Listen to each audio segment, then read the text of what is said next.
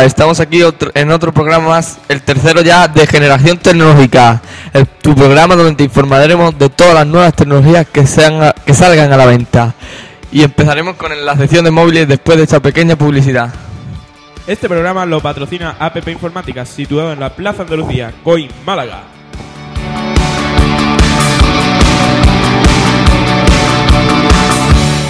Black ya no es sinónimo de, sinónimo de oscuridad. El LG Optimus Black es sinónimo de la pantalla más brillante del mundo. 4 pulgadas con la mejor resolución de color, tanto en interiores como en exteriores soleados.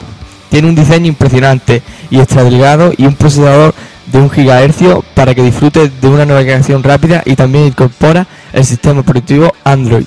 Te impresionará todo lo que puedes hacer con él y con las miles de aplicaciones que podrás instalarle cámaras de 5 megapíxeles y 2 megapíxeles frontales, slot de memoria micro SD hasta 32 GB, tribanda, marcación por voz y pantalla de 4 pulgadas con Nova de alta luminosidad.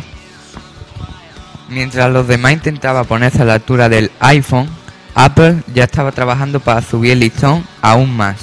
Y lo ha conseguido integrando Face Time, multitarea, la grabación de vídeo en HD y la pantalla de Tina. Todo lo que ya te gustaba del iPhone. El resultado, el iPhone 4. Lo más grande que le haya pasado al iPhone desde que era iPhone.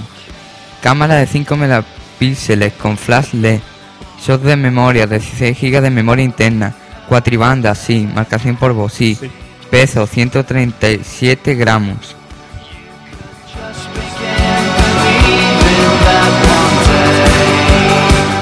El Nokia, el Nokia N8 se presenta como el terminal más avanzado de Nokia. Integra una pantalla TFT capacitada de 3,5 pulgadas, 16 GB de memoria de almacenamiento interno más un slot para tarjetas micro SD, de hasta 32 GB. Cámara digital de 12 megapíxeles con óptica Carl 6. El Nokia N8 ofrece vídeos en alta definición, sonido Dolby Digital Plus, servicio web TV, navegación GP para coche y peatón de forma gratuita a través de Obi Maps y el nuevo sistema operativo de Symbian 3.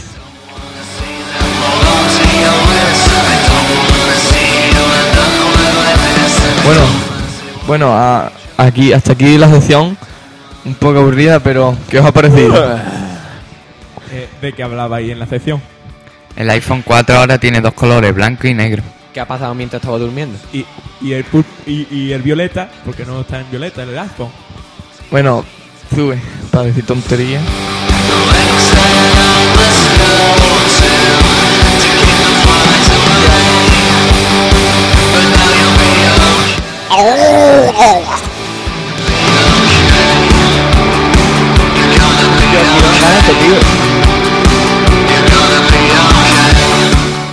Bueno, ahora empezamos con la sección de consolas, donde hoy os informaremos de algunas consolas antiguas. Bueno, pues empezamos con la Sega Corporation, que es una empresa japonesa desarrolladora de software y hardware en el campo, sí, te lo digo, del entretenimiento, o sea, videojuegos. Es una de las marcas de videojuegos más respetadas de todo el mundo. Sega ha tenido una larga historia de éxitos tanto en el mercado de los arcades como en el de las consolas. Pero ¡Eso que es un chupao! ¿Yo para qué quiero eso? Eso no sirve para nada, hombre. Bueno, seguimos, es que, hay algunos graciosos. Bueno, desde el lanzamiento de Transcat se encuentra fuera del mercado del hardware. ¡Qué No dominio ni del inglés! Manolo, no tengo ni idea. Para el que solamente se dedica a la programación de videojuegos y fabricación de algunos periféricos de máquinas de otras compañías. Sega Mega Drive es una videoconsola de sobremesa producida por Sega, lanzada al mercado en 1988. Esta videoconsola es la sucesora directa de la Sega Master System y compitió contra la SNES de Nintendo como parte de la videoconsola de cuarta generación en Estados Unidos, México y algunos países de Sudamérica, como Argentina. Se comercializó bajo el nombre de Sega Genesis y tuvo un amplio mercado. Periférico. El Master System Converter era un periférico para Mega Drive que permitía una compatibilidad casi completa de los juegos diseñados para el Master System. Y no te olvides del Sega Multitask, Era un dispositivo que permitía conectar hasta cuatro mandos a uno de los puertos de la Mega Drive y utilizarlo simultáneamente en juegos de hasta cuatro jugadores o bien en modo individual, activando el, man- el mando que nosotros quisiéramos en cada casa. ¿Por qué? ¿Por qué? El arcade Power también estaba para Sega, que era un joystick de gran tamaño que simulaba las palancas del mando de las máquinas recreativas. Recreativas, que he dicho algo mal. ¡Oye, un abrizo! Hubo versiones de 3 y 6 botones con selector individual de autofuego. Eh. Y tampoco te olvides de la Sega Saturn, que fue la sexta consola sobremesa producida por Sega, de ahí su nombre, ya que Saturno es el sexto planeta del sistema solar. Esta consola fue desarrollada para suceder a la Genesis Mega Drive y competir contra la 3DO de Panasonic, poco más adelante, con la PlayStation de Sony, y más adelante con la Nintendo 64. Fue lanzada al mercado el 22 de noviembre de 1994 en Japón y en mayo de 1995 en América. Se vendieron 170.000 máquinas el primer día de venta en Japón, siendo sacado anticipadamente para intentar imponerse a la PlayStation de Sony. Esta consola, la Sega Saturn, llegó a obtener en sus primeros días un valioso segundo puesto en la lucha por el mercado de los videojuegos, pero fue perdiendo campo con la aparición de la PlayStation, que tenía un amplio catálogo de juegos.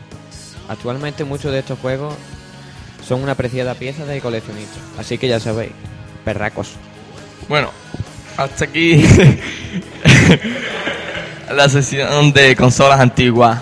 ¿Tenéis algo que objetar? Dame manteca, dame manteca.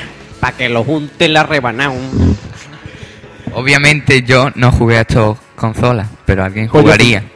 Ah, pues muy bien. Tengo la cara tú no, y tú no. Yo sí, tú no. Ah,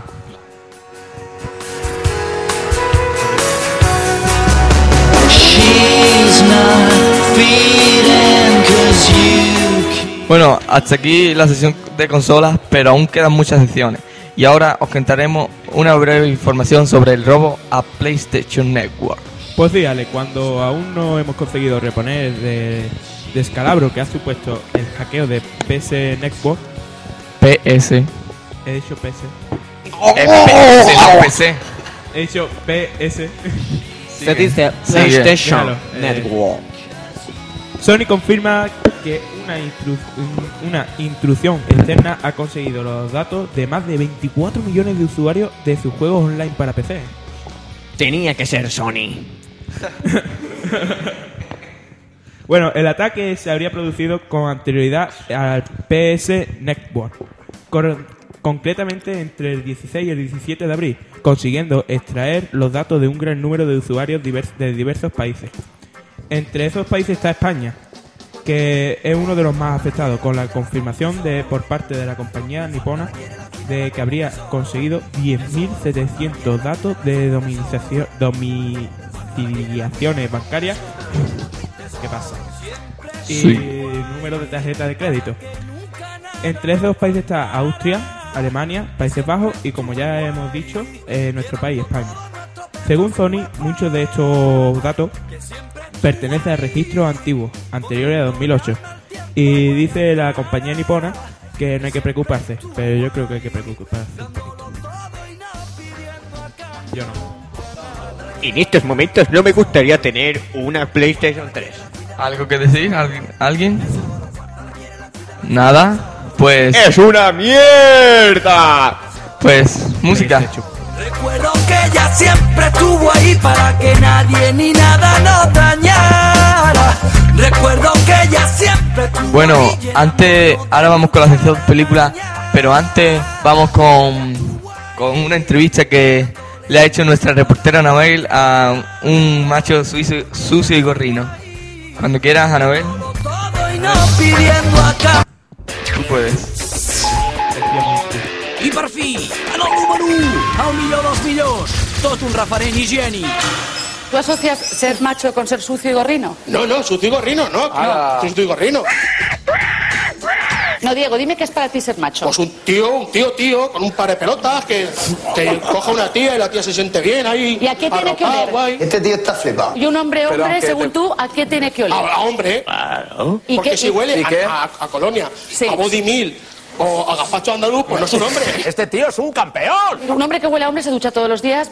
No, no, hombre, como No es necesario, ¿no? Eso es un tiempo que he perdido que puede estar en el bar tomándote unas cañas. Ah. Bueno, hasta aquí nuestra entrevista. Que es. l- Un poquillo breve, ¿eh? Sí, pero. Bueno, no pasa nada.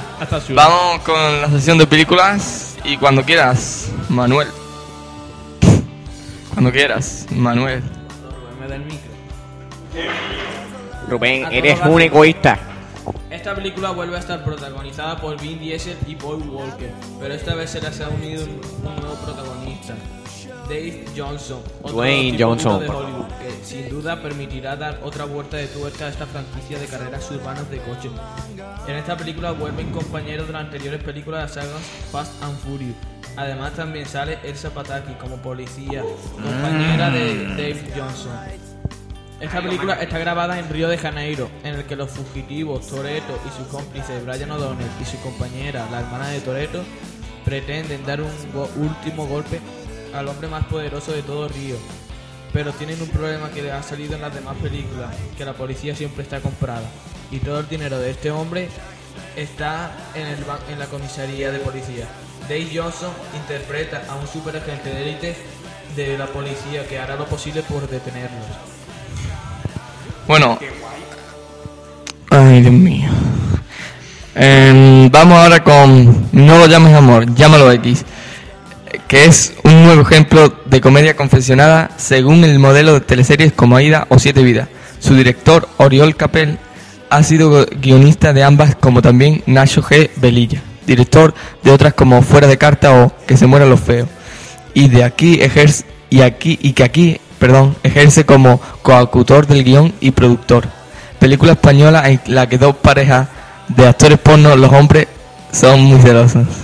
Fallo del guion, fallo del guion, escrito por Iván, por cierto. El argumento da para una fenomenal atrancanada. Un director, lo que ponen, ¿eh? Un director de cine porno que vivió tiempos mejores decide abordar su obra definitiva. Una cinta porno con ínfulas de trascendencia destinada a unir a las dos Españas. Para lo cual no duda en recuperar al equipo que le dio la fama hace ya una década. Su título, El alzamiento nacional. Una excusa perfecta para el humor gamberro y la sátira en un film que, sin embargo, sus propios responsables se encarga de sabotear, trasladando, sin más ambiciones, la narrati- narrativa televisiva de la serie citada más arriba. Antes de que leas Manolo, vamos a decir, Rubén, ¿qué hace? Para de hacer cosas así, coño. Es que así no, no podemos hacer programa. Behind the musco, all around the tomillo. No pasa nada, Bueno, un momento que hay un problema con la música. ¿Quién dirige sin dirección? Ahora sí. ¿Quién oprime Perdón, problema orden? que no se escuchaba. Muy tonto. Bueno, cuando quieras, Luna. Bueno, yo la peli, la peli que recomiendo es de Mechanic, de este año 2011, por cierto, que es un remake del film protagonizado por Charles Bronson en 1972. Dura 92 minutos, pero está bastante bien. Su director es Simon West. Como reparto están Jason Statham como Arthur Bishop, que es un asesino profesional de élite con un estricto código y un talento único para eliminar limpiamente a sus víctimas. La muerte de su amigo y mentor Harry, Donald Sutherland, le obligará, le obligará a replantearse sus métodos, sobre todo cuando Steve Ben Foster, que es el hijo de Harry, le pide ayuda para saciar su sed de venganza. Vision empieza a entrenar a Steve y a enseñarle sus letales técnicas, pero las mentiras y los engaños amenazan con convertir esta alianza en el mayor de sus errores. Ahí queda eso. Espero que la, veráis, que la veáis. Bueno, antes de nada decir que The Mechanic mm, ya no está en los cines, ya podéis hacer lo que queráis, descargarla. Descargarla o- de Cinetube. o, pero a todo gas, y no lo llames amor, llámalo X si está en los cines, los de cine, así que id a la trocha. Lo que me dé la gana. Pargo soy Nadie. el que lee. Es broma. Sí, Venga, sí, algo que decir de las películas, por favor. Profesional. Son unas películas muy prometedoras, hay que verlas, seguro. Bueno, lo siento porque ha tocado el timbre y aquí, aquí despedimos, aquí despedimos nuestro programa, el tercer programa de Generación Tecnológica. aquí lo despedimos y ya nos veremos en el cuarto. Hasta otra. Vacío de